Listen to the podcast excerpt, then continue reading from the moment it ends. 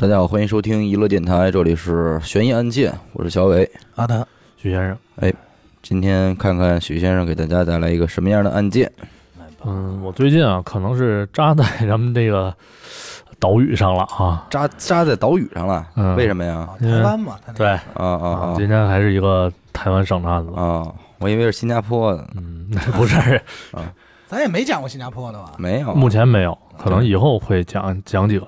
嗯嗯嗯一九六一年二月二十六号晚上嗯九点多，嗯，四个学生呢在学校附近遛弯的时候，哎，刚好这个遛到了一个排水沟的附近，排水沟，哎，嗯其中一个学生就比较眼尖，你看，借着这个微弱的灯光啊，啊看到了排水沟里边卡着一个奇怪的东西。哦，于是呢，他就叫住了同行的这几个人，说那是什么东西？嗯哎，另外几个人呢也顺着他这个手指的方向看去，发现好像是一个白布包裹。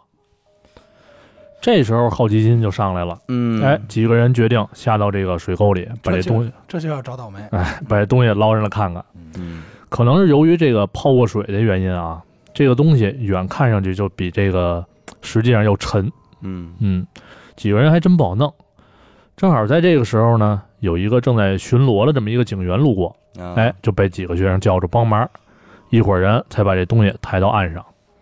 这还挺寸，正好就有警察来哎，这巡逻了嘛，学校周边的。啊，嗯，然后上岸之后呢，哎，仔细观瞧，发现这东西啊，在白布外边还裹着一层草席子。那就甭问了，嗯，具体什么形式，一会儿我告诉你。反正有那胆儿大的啊，掏出这刀子就开始割这个草席这跟着警察一块儿割，啊，嘿，草席揭开了，再打开那层白布，发现里边又是一层白布木乃伊，啊，三环套月的白布这，哎埃及的 水水沟子。嗯反正这几个人也纳闷儿，说到底什么东西裹这么严实，是啊对吧？还给扔了。按说一般来说，老家要是有点什么贵重东西才这么这么裹吗？关键是这这个抬的时候应该就知道是什么东西了，反正要搁我啊，走马路上看见这个，我绝对不好奇，嗯跑了我说带走 吧，快回家，没事儿，你看他干嘛回？家吃饭，这不找倒霉吗？嗯反正等这第二层白布也弄开之后呢，发现里边是一层油纸包装。你瞅瞅，还露出了一撮女人的长发嘿。哎，等全部打开之后啊，发现是一个年轻女人的上半身儿哦和被切下来的头部。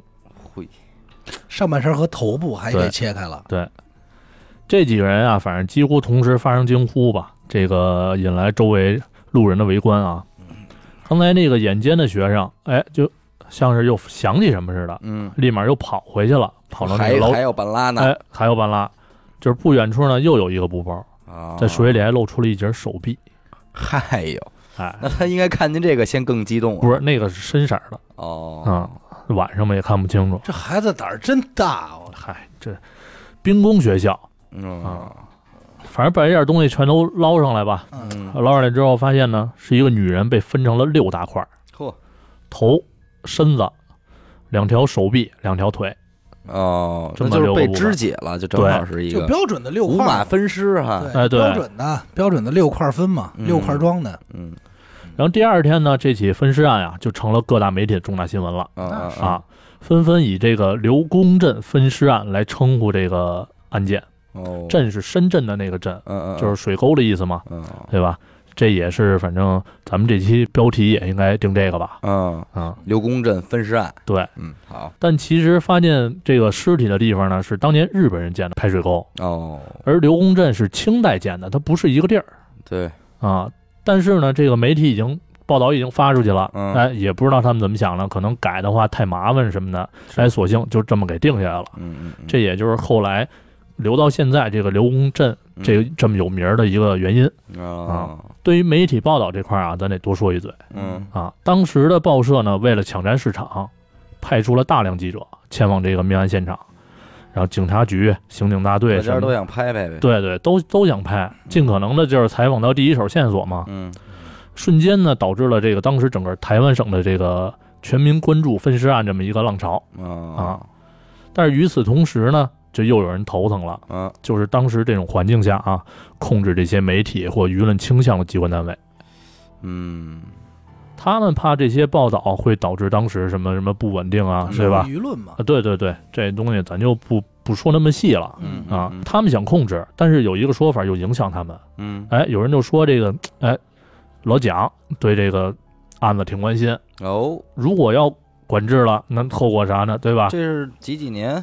六几年，六一年，哦，反正最后是各家大小报社都在争相报道这个跟跟进这个事儿嘛。嗯嗯啊，报道过程中呢，还弄出过不少插曲，这个哦咱们后边说。嗯警方那边啊，听说这个，呃，老大都关心这案子，那自然是不敢掉以轻心了，对对吧？对，立刻呢就成立了一个由顶尖人士组成的这么一个专案组，嗯，其中都是什么呃刑事科科长啊、刑警大队队长啊、这局长那局长，嗯反正人员配置来说的话，足以看出这起案件受社会瞩目的这么一个程度。嗯，火了吗？社会现象了吗？对，大新闻。这专案组也成立了啊，嗯各方面都准备好了，嗯那就正面迎接第一个问题吧，嗯，对？吧？被害人到底是谁？嗯那肯定了，啊。根据法医鉴定呢，这这个无名女尸啊，身高大约一米六五，嗯年纪在二十五到三十岁，嗯，死者肚子里还有一个四个月大的男婴，哎呦，嚯，所以确切地来说，这是一个一尸两命一的案尸子两命啊！啊。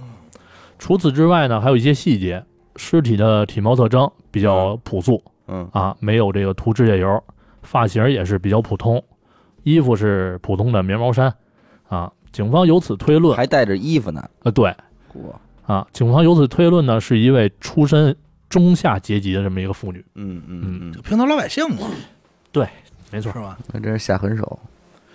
其实啊，咱们看似这个线索很多，嗯，但是呢，要确定身份还是比较费劲的，对，因为毕竟当时全台湾不知道有多少人符合这个条件，嗯对吧？于是乎呢，这个警方啊，为了加快破案的进程，嗯决定将这起案子的相关影像资料做成幻灯片儿，就像你说的，把这个脸、各方面的特征什么的播放给群众看。你这不有病吗？哎，然后希望被害人家属尽早的出面认尸。嗯，听过那么多案子，我可能没没接触过这种直接公布出来的就是的，哪有把尸体照片给公开？啊。这太血腥了，结果让警方想不到的是啊，资料这么一放，在全台湾范围内，嗯，各种声称自己老婆离家、什嗯么女儿失踪的报案电话，一股脑儿全来了。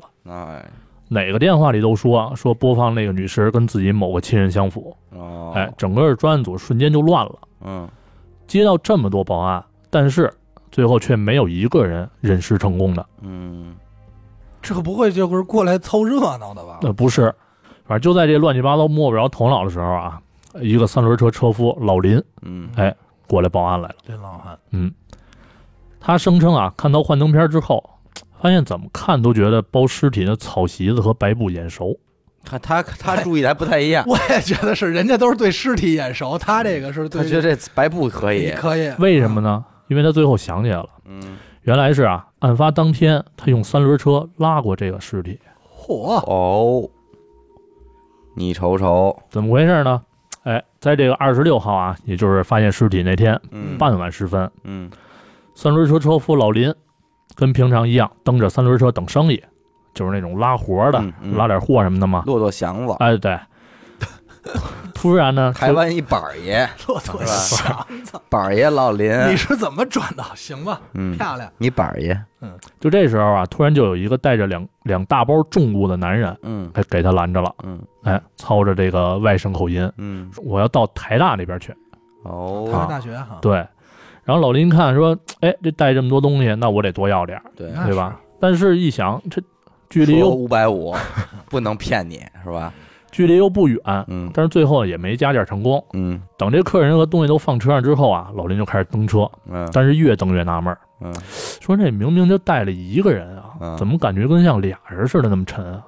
嘿，行李啊重，行李重，还没等弄明白，基本上也就到地儿了。嗯那个男人呢说让把这车啊停的离这个水沟更近一点儿，啊然后拿着其中的一个包裹就下车了嗯。老林本来想帮他搬另一个，但是被这个男人阻止了嗯，啊，甭都伸手，呃对，别搭手啊，都搬下来以后，那个男人付钱就赶紧嗯让老林走人。那这事儿其实要搁平时啊，没什么记忆点，对对吧？对，就一活儿嘛，嗯，但是这警方的幻灯片一放，哎，让老林全想起来了，嗯，我都想起来了，就看着这幻灯片里的草席和布，嗯哎，老林脑子里过的一句话就是：药少了，这他妈不是这他妈药少要了，少了，我当然要三千的也走这也得了，给我，那肯哎定给你了。嗯说这就是那天那个乘客的包裹呀嗯啊，这就是草席跟那布的印象深的原因。嗯嗯嗯老林提供的这些证词啊，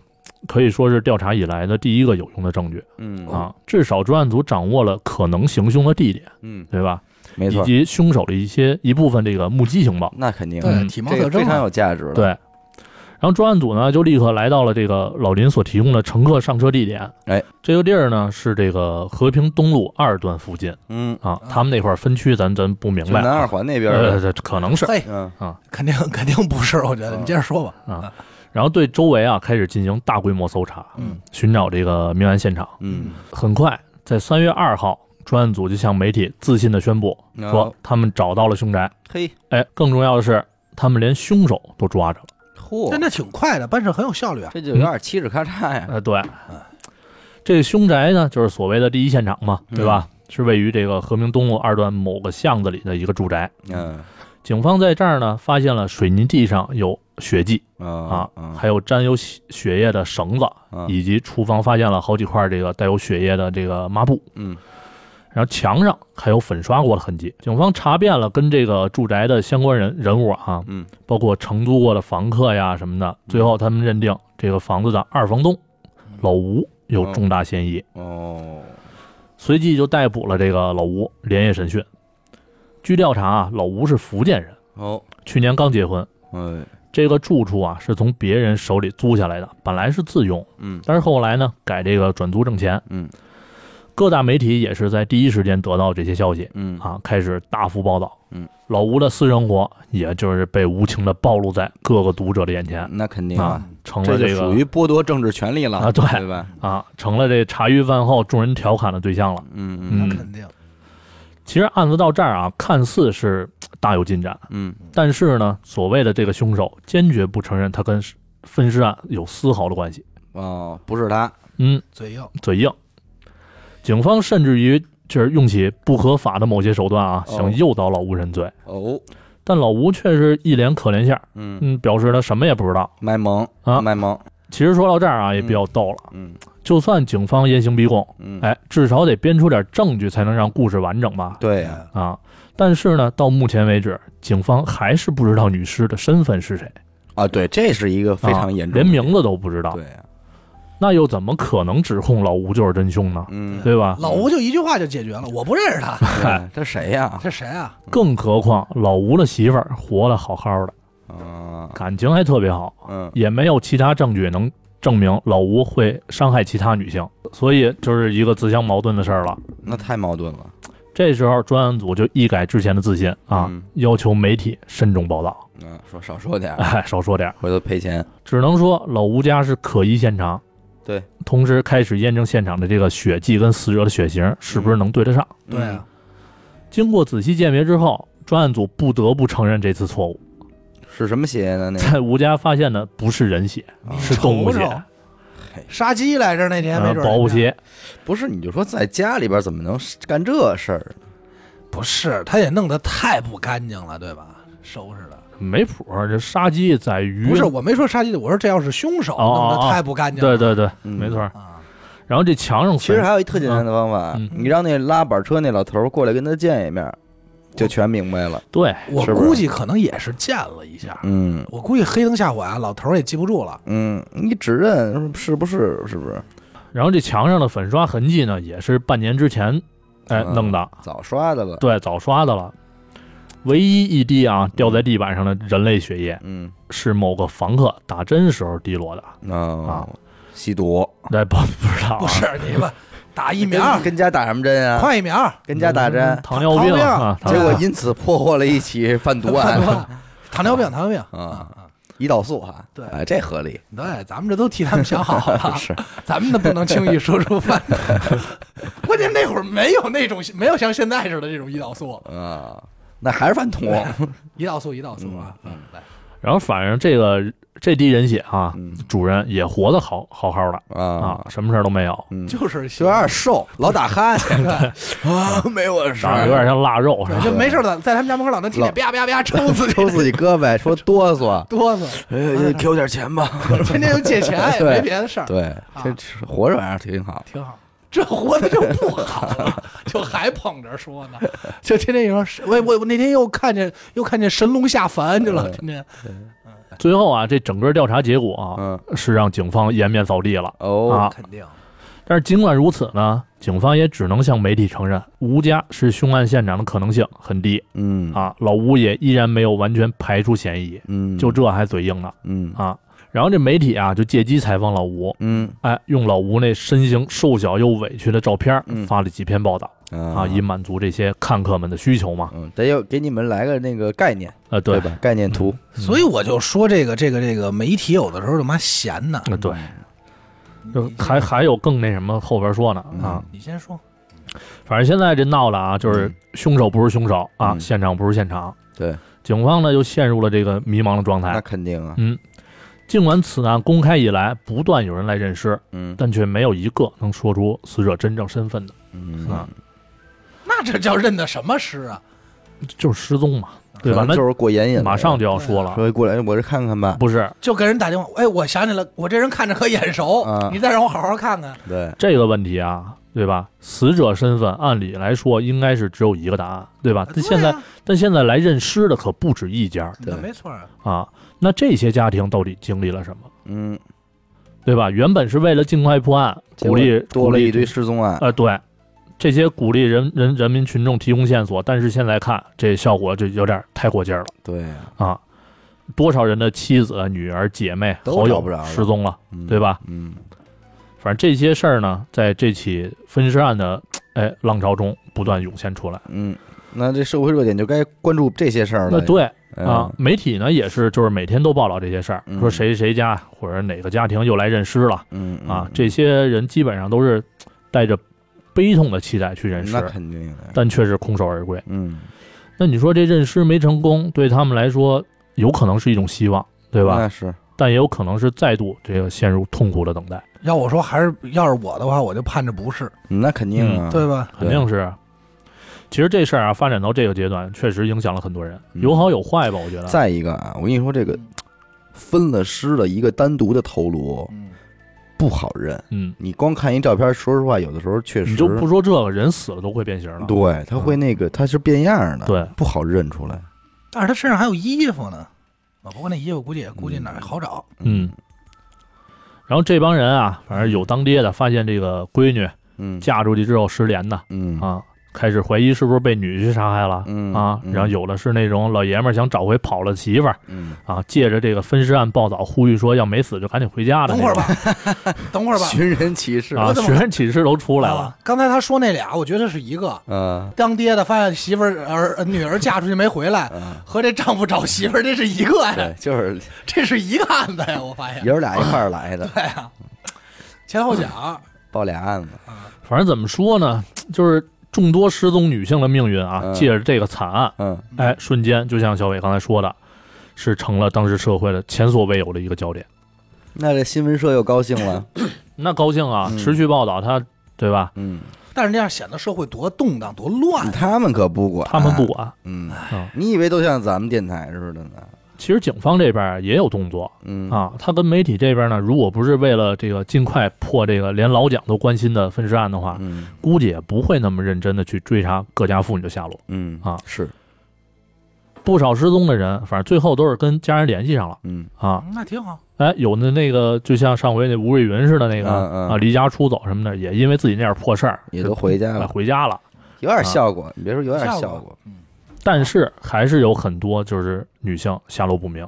然后这事儿呢，后来还有一个比较逗的小插曲，啊，哎，就是有些报社啊还呼吁说，各位打打麻将的太太们赶紧回去顾家吧哎，啊，然后建议这些麻将俱乐部什么的，嗯把三十二圈儿缩到嗯二十四啊哎啊，甚至十六圈儿，早打完早回家，嘿对吧？一是避免这个产生内顾之忧，嗯，啊二是就是以免家人在外面瞎认尸。啊你看这辐射开来了，哎这事儿还就咱们麻将 club，啊，对，咱们说回案子啊，嗯经过这个老吴这事儿之后啊，嗯警方又重新回到了这个老林指出的嫌犯上车的地方嗯嗯嗯啊，在附近呢，就是寻找其他可能犯案的地点。啊经过勘查，这附近一带有大量的这个违章建筑和这个曲折的这种胡同之类的。啊哦简单来说，就是一块乱七八糟的房子嗯太多，要在这儿行凶，其实说实话就是随便挑地儿，谁都不好找那可不啊。警方这会儿倒是聪明了，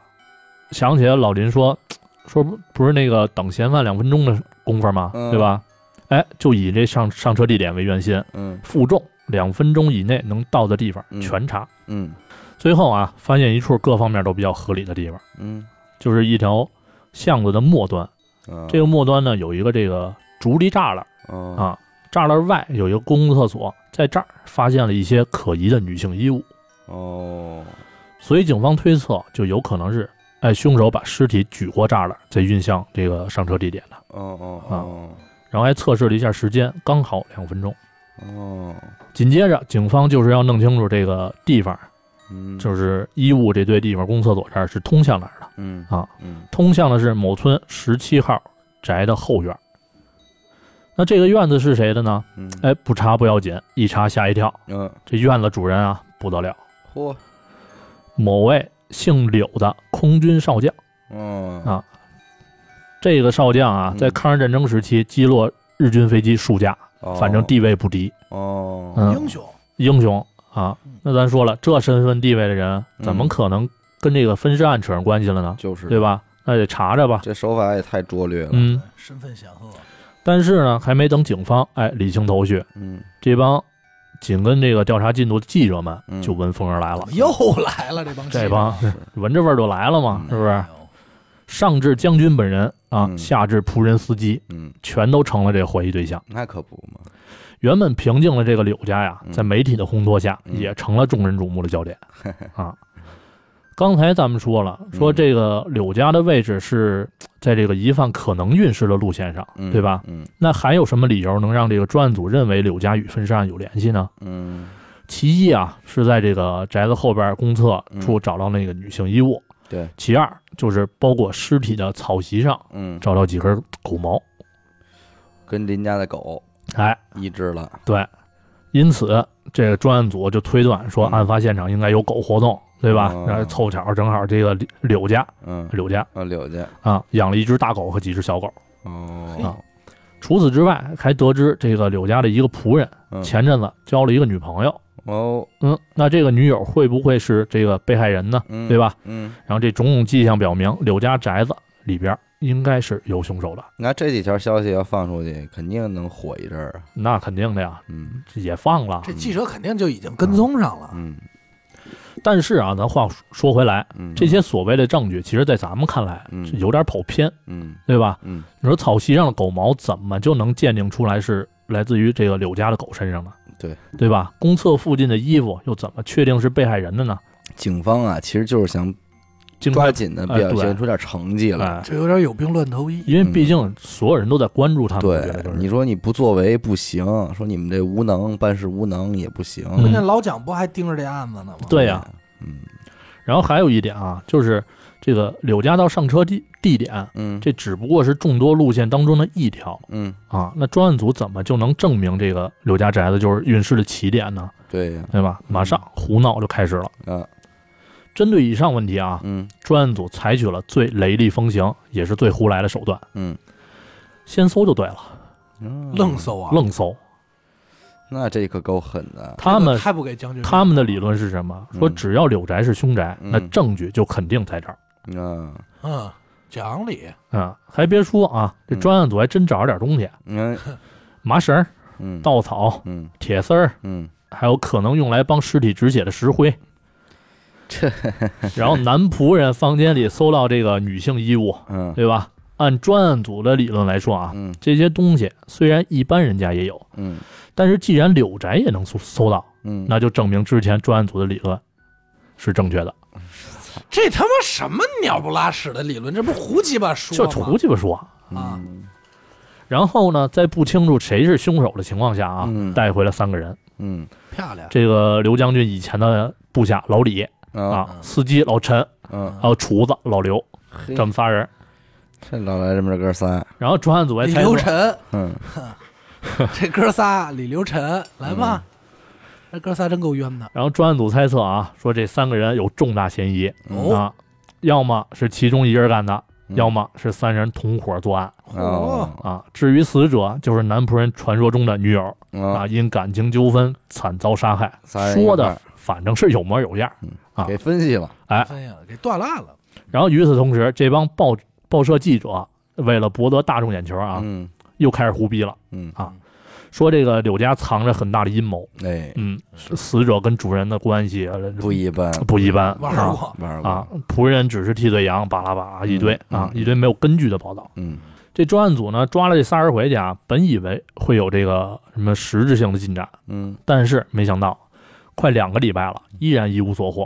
啊，狗毛经鉴定啊，发现颜色跟柳家的都不一样嗯啊，早干嘛来了？是不是一色狗毛看不出来？啊特逗。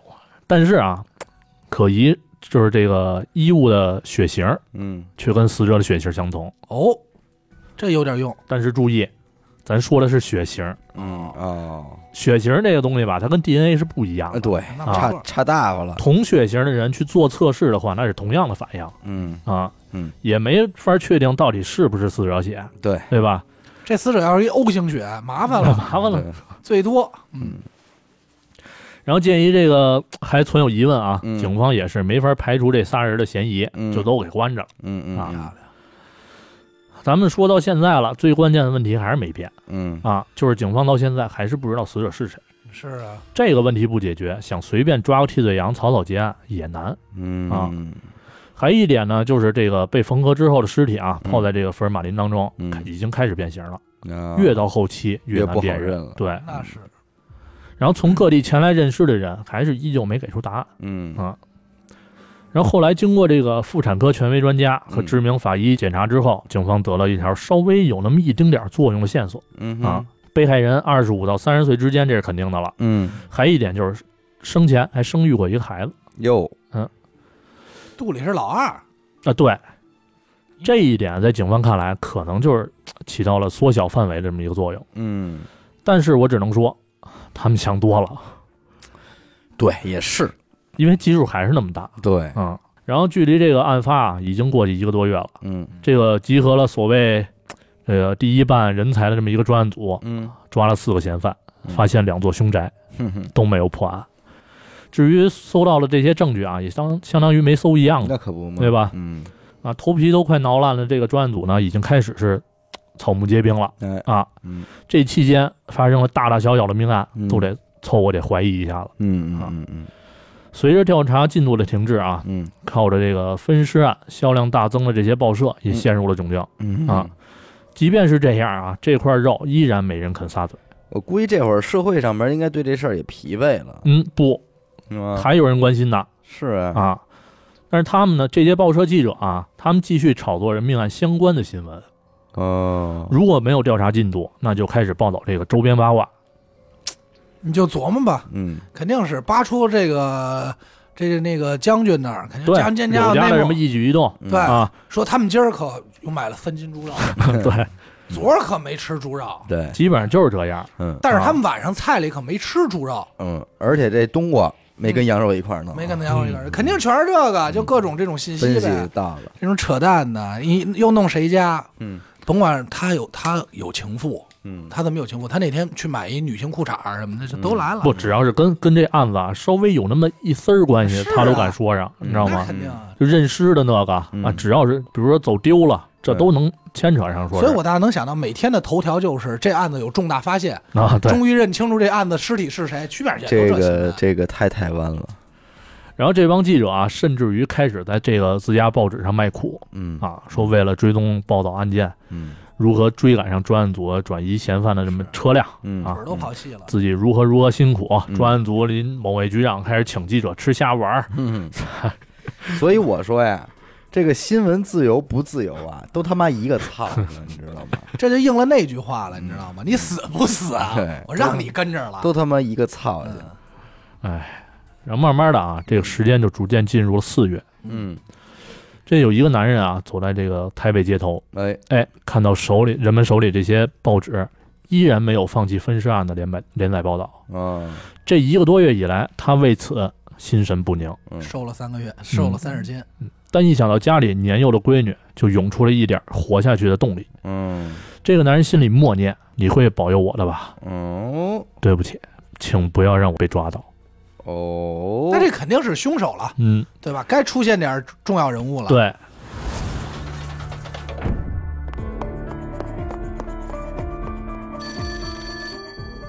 喂，是神探阿乐吗？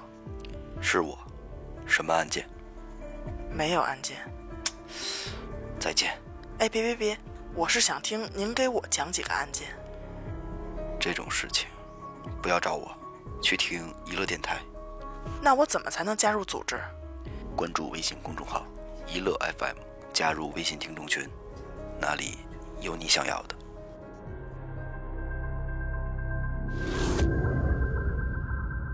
咱们先小跳一下时间线啊，嗯回到这二月二十七号，嗯发现尸体的第二天，嗯报纸上开始大幅刊登这个死者的照片的时候，嗯哎，一个姓何的家庭妇女也在家看到这个报纸了，啊了解案情了。嗯，同时呢，她顺便帮这个丈夫的同事照顾小孩儿。哦，那个人过来接孩子的时候，这个何女士就向这个男人潘楠姐嗯，说：“你们家闺女刚才看见分尸案的照片了，啊，说那是她 妈妈。”这男人笑了，嗯，说：“这孩子净没瞎说没，法弄，没法啊弄，嗯家里好多电影明星什么的照片，说都说是他妈嗯，啊。”这何女士转念一想，也是孩子嘛，对吧孩子嘛，啊，对，童言无忌，哎嗯，有可能确实是想妈妈了，然后就转过身儿去就过去了这茬儿。咱把时间线再拽回来，嗯回到四月，嗯四月十二号这天，已经泡在这个福尔马林里四十多天，经历了几百人辨认的女尸啊，嗯，终于被人认出来了。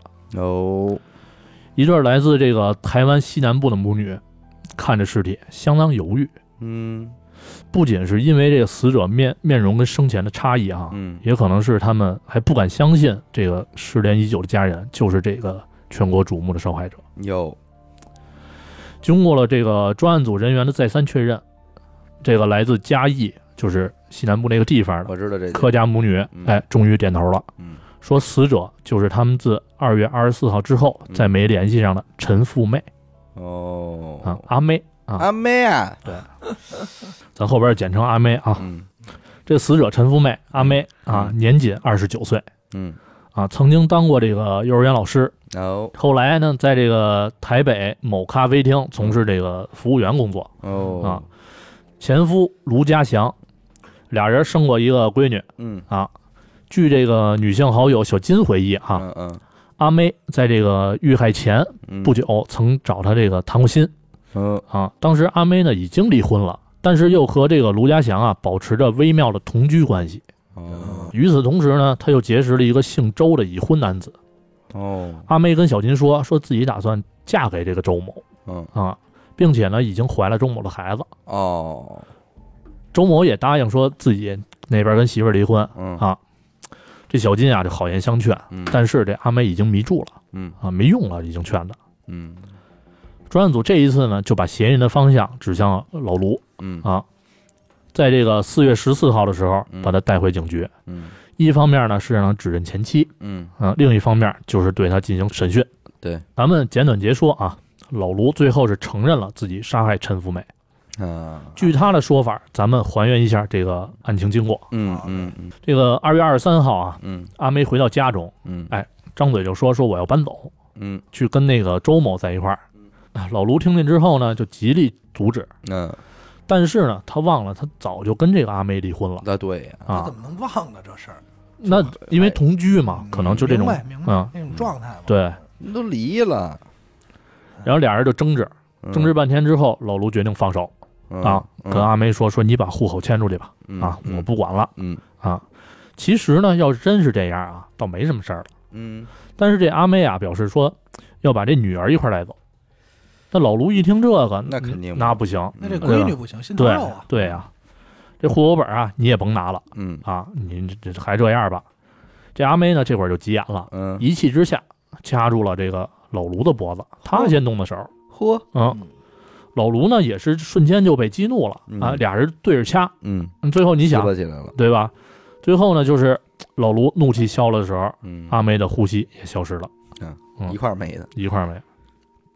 嘿，看到这个阿梅身体逐渐发紫啊，老卢也是吓坏了，嗯啊用各种方法进行抢救，嗯嗯，但是为时已晚，不知道该怎么办的他做出了一个不得已的决定，嗯，他买了点纸钱儿，哦向阿妹的尸体祈求原谅，哦，接着就把这个眼前他曾经深爱的人嗯切成了六块儿。这有点本事，这切人可不是个轻生活啊，对我估计也是嗯爱之深恨之切那种，嗯，对吧？慢慢切呗，那能怎么办呀？啊反正之后的这个过程咱就不详细说了啊。嗯嗯其实这俩人住的地方呢，就在这个老林指认的地点的附近嗯啊，啊，可能两分钟都用不到。嘿但是啊，这个由于警方的失误，我觉得他们家就是聪明反被聪明误，啊嗯对吧？其实也不怎么聪明，对，才导致这么一结果。没错，他净奔远处去，近处就没没看着没错啊。没错，反正从咱们的这个角度来说啊，这嗯案子算是结了。嗯啊但是当时这帮记者嗯，可不想让这事儿这么快就落幕嘿，那啊， 是他们依然在这个报道上描写着这个死者生前私生活的这种猜测，啊，因为他们觉得啊，这个纠缠不清的三角关系，嗯，哎，可是看客们的最爱。那肯定啊反正那些职业道德之类的，早就抛一边儿去不管。搁一边了，嗯嗯反正不要脸的事儿挺多的嗯啊。这个顶级人才组成的这么这个专案组啊，嗯最后得到了这个媒体和社会的赞 扬。嗯，你说这事儿逗不逗？那那你那你们人破案了吗？嗨，对吧嗯？给没给没给没给你破？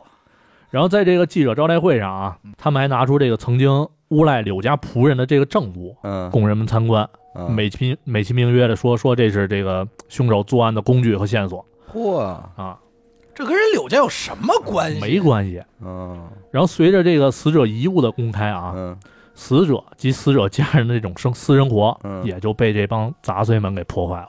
哦，对，人还有一小闺女呢，说其实案子没多大，嗯没多大事儿，嗯对吧？就让这帮人给祸害的。就不够捣乱的。嗯哎，其实他这么报道不利于破案。对，什么都不利于，都不利于这个社会风气，你知道吗？对啊，是让人听着多不稳定啊！嗯但是这一破案了，他们倒宣扬出来了，嗯哎，社会真稳定，真好，怎么着？有这帮人真不错什么的。这嗨，你就你就这么想啊？嗯这犯罪嫌疑人啊，这个也是过失杀人，他要是一老谋深算的，你就舆论导致这么大，他马上这走了，对对啊，，你哪儿扎哪儿追去？嗯这个案子闹得沸沸扬扬，每步到什么地步他都知道了。他说：“哎呦，现在可调查那个三三号楼那老老柳家呢，啊，啊，明天要到调老吴家呢，这早颠儿了应该这。早嗯就跑了。可也是啊，他为什么没跑呢？你说，有这闺女呗，可能就是哎，那我之前不说了一句吗？他一想到这闺嗯女，才有活下去的动力。啊，因为如果说你看他妈死了，嗯对吧？我自个儿再进去，那这孩子属于孤儿了，嗯不忍，心。嗯其实你看啊，他要没闺女，他跑啊，比如说跑，甭管跑哪儿去啊，嗯嗯嗯，他他可以无依无靠，然后嗯就过得不好就过得不好呗，嗯重新来过，对扛大包去嗯。他这闺女不能跟着他受罪，对对吧？